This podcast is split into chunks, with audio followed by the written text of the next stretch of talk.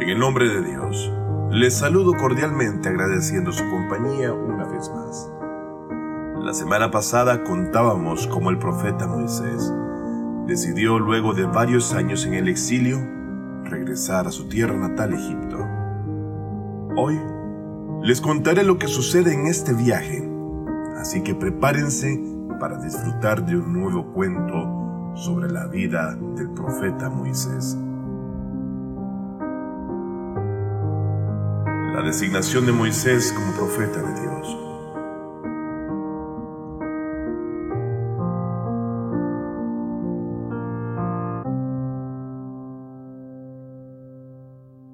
Cuando Moisés regresó a Egipto desde la ciudad de Madián, en una parte del camino se extravió.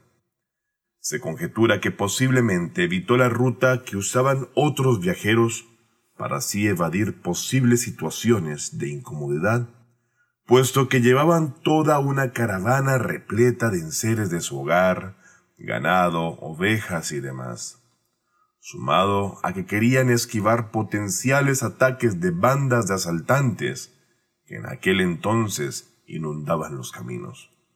Y también de que los soldados del faraón se percataran de su presencia y destino.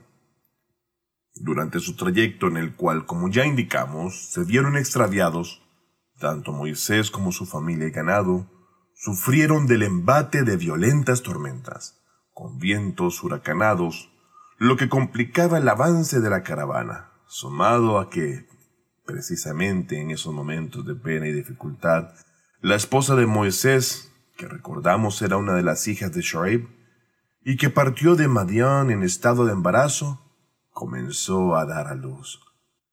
Debido al mal tiempo que les afectaba y el frío que les aquejaba de forma tan repentina, el profeta Moisés se vio desesperadamente necesitado de fuego. Pero en medio del desierto que les rodeaba y emboscaba sin piedad, no encontró elemento alguno el cual pudiese acumular para encender tan siquiera una fogata. Sin embargo, de repente, Moisés logró ver un fuego a lo largo, situación la cual el bendito Corán menciona de la siguiente manera.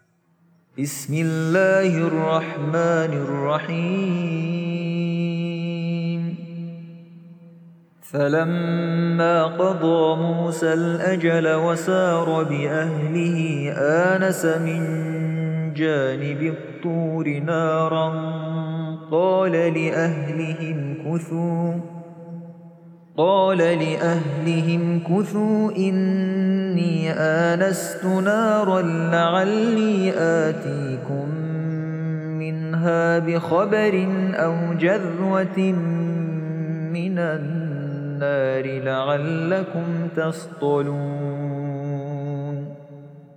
Y cuando Moisés completó el plazo y partió con su familia, divisó un fuego en la cercanía del monte y dijo a su familia, Esperad, he divisado un fuego, puede que os traiga de él alguna noticia o una brasa del fuego para que así quizás podáis calentaros. Corán capítulo 28, versículo 29.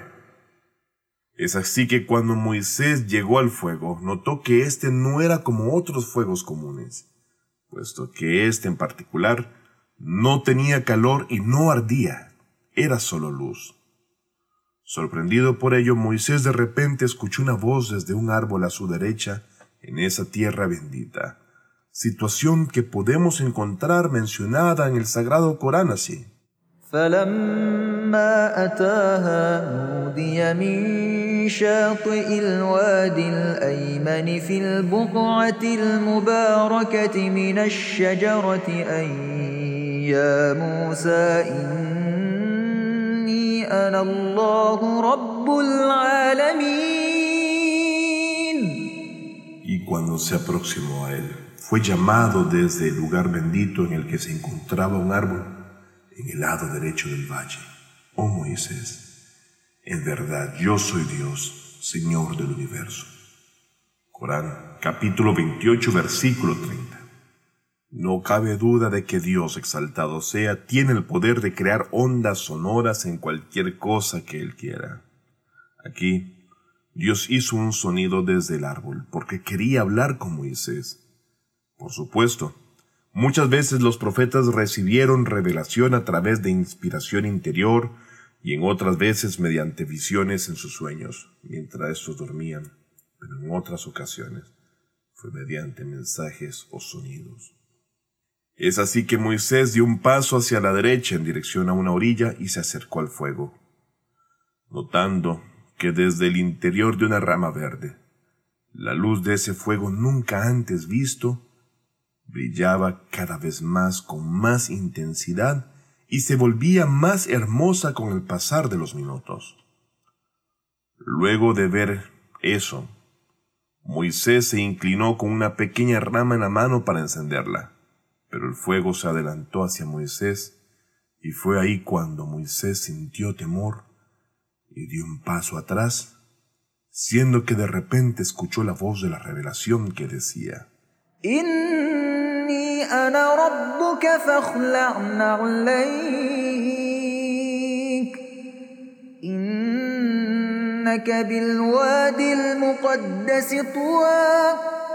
en verdad yo soy tu Señor, así pues quítate tus sandalias.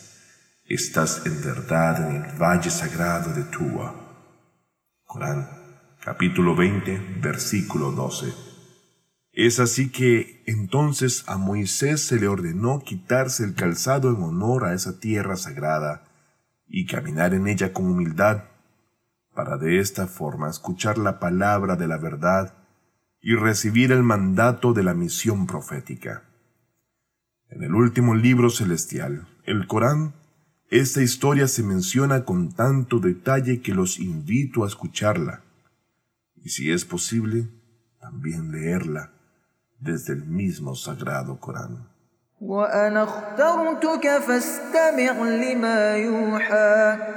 Y yo te he elegido así que escucha lo que te ha sido revelado.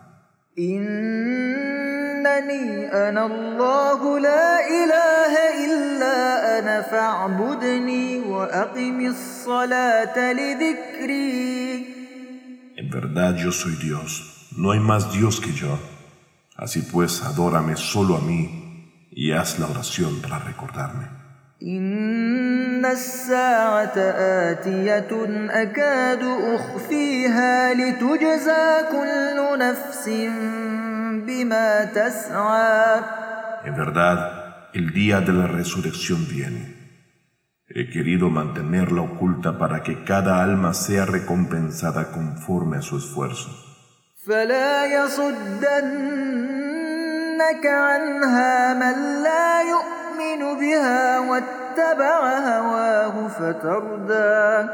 Que no te aparten de ella quienes no crean en ella y siguen sus pasiones y seas aniquilado. Corán, capítulo 20, versículos del 13 al 16. Después de escuchar esas palabras, Moisés se dio cuenta de que había sido elegido por Dios para una gran causa.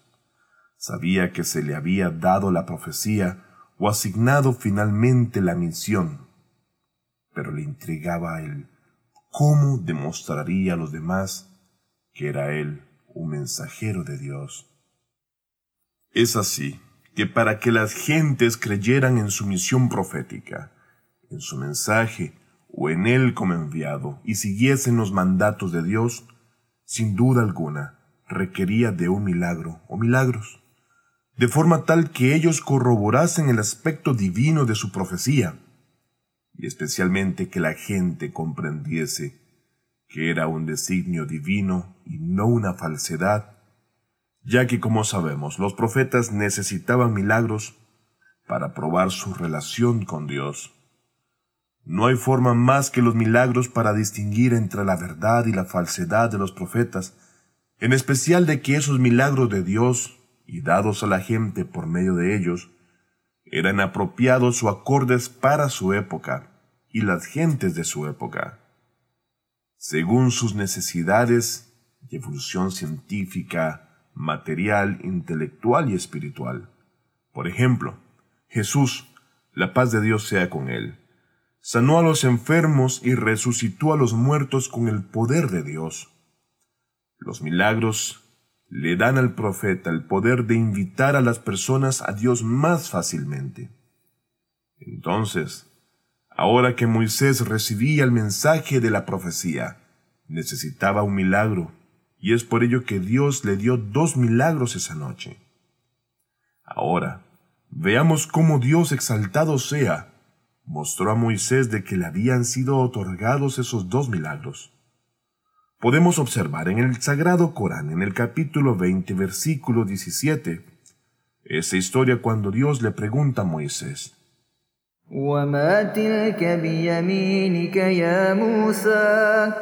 ¿Y qué es eso, Moisés, que tienes en tu mano derecha?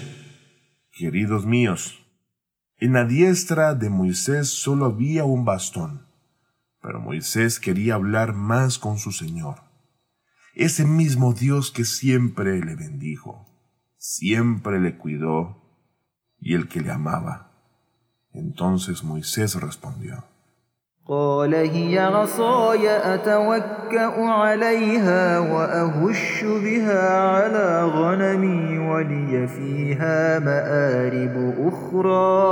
Es mi bastón, en él me apoyo, y con él vareo los árboles para alimentar mi ganado y también le doy otros usos.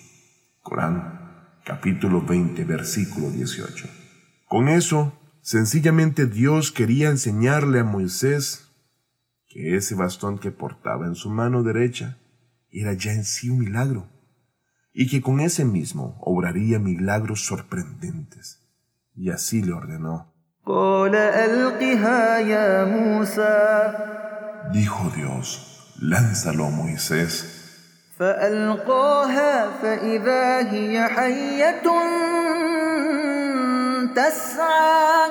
Y lo arrojó y fue una serpiente reptando veloz.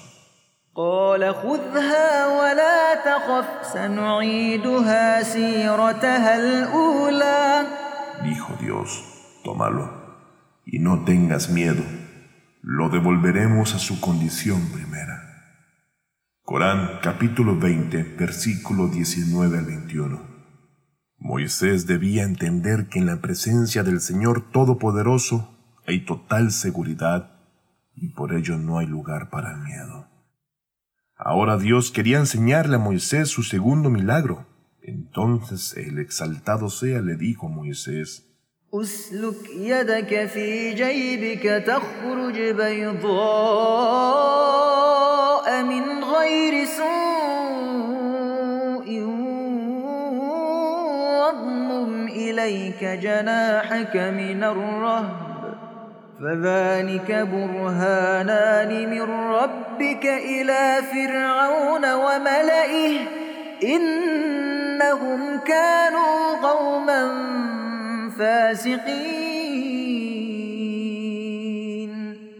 Introduce tu mano en tu costado y saldrá blanca sin defecto. Pon tu mano sobre tu corazón si sientes temor. Estas son dos pruebas procedentes de tu Señor para el faraón y sus notables. En verdad, ellos son gente corruptora. Corán capítulo 28, versículo 32. Ahora que Moisés había reconocido sus dos milagros, con los cuales guiaría al pueblo, tenía que comenzar su misión. Con esos dos milagros a saber, tanto el bastón de Moisés que si lo arrojaba al suelo se convertía en una serpiente, y su mano luminosa que esparció luz, que era visible para todos, Dios le dijo,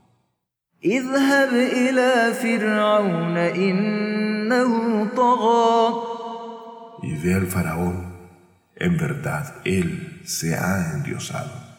Corán capítulo 20 versículo 24. Así Dios finalmente le dijo a Moisés, sí, este grupo de faraones me han desobedecido, están oprimiendo al pueblo. Ya es hora de tu deber, oh Moisés, ir a aconsejarlos y combatirlos. Moisés, que siempre fue obediente a los mandamientos de Dios, se preparó para esta misión y oró a Dios por la victoria. En el Corán leemos que Moisés pidió algunas cosas a su Señor exaltado sea, antes de ir con Faraón.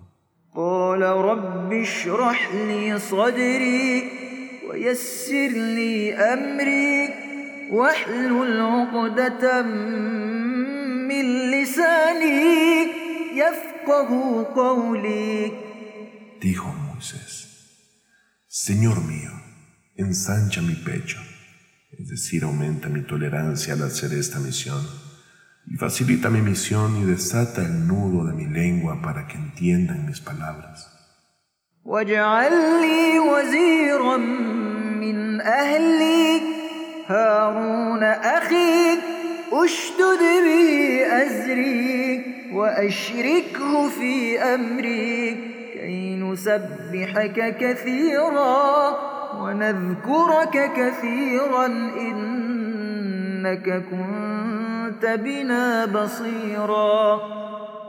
Y ponme un ayudante de mi familia, Aarón, mi hermano.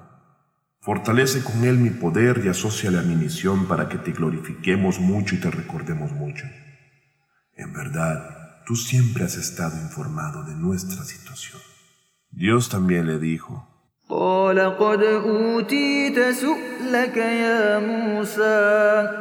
Dijo Dios, ciertamente te he concedido tus peticiones, oh Moisés. Sí, Dios misericordioso y compasivo aceptó todas las oraciones de Moisés hasta el punto en que Moisés fue donde Faraón con un corazón tranquilo y completamente lleno de confianza, con la misión de aconsejarle para que así adorase a Dios y no oprimiese más a la gente de su pueblo. Moisés fue elegido para llevar a su pueblo a Dios mismo a través de un mensaje divino. Es por eso que él regresó a Egipto con tal de llevar así a cabo esta gran misión. Bueno, llegamos al final de este podcast. En la siguiente parte veremos lo que le sucede a Moisés y a su hermano Aarón en el palacio de Faraón. Hasta la otra semana con otro cuento. Por favor cuídense para así podernos reencontrar muy pronto. Hasta luego. Fátima TV. Saberes que iluminan el alma. Síguenos en youtube.com slash Fátima TV ES o en nuestro sitio web fatimatv.es.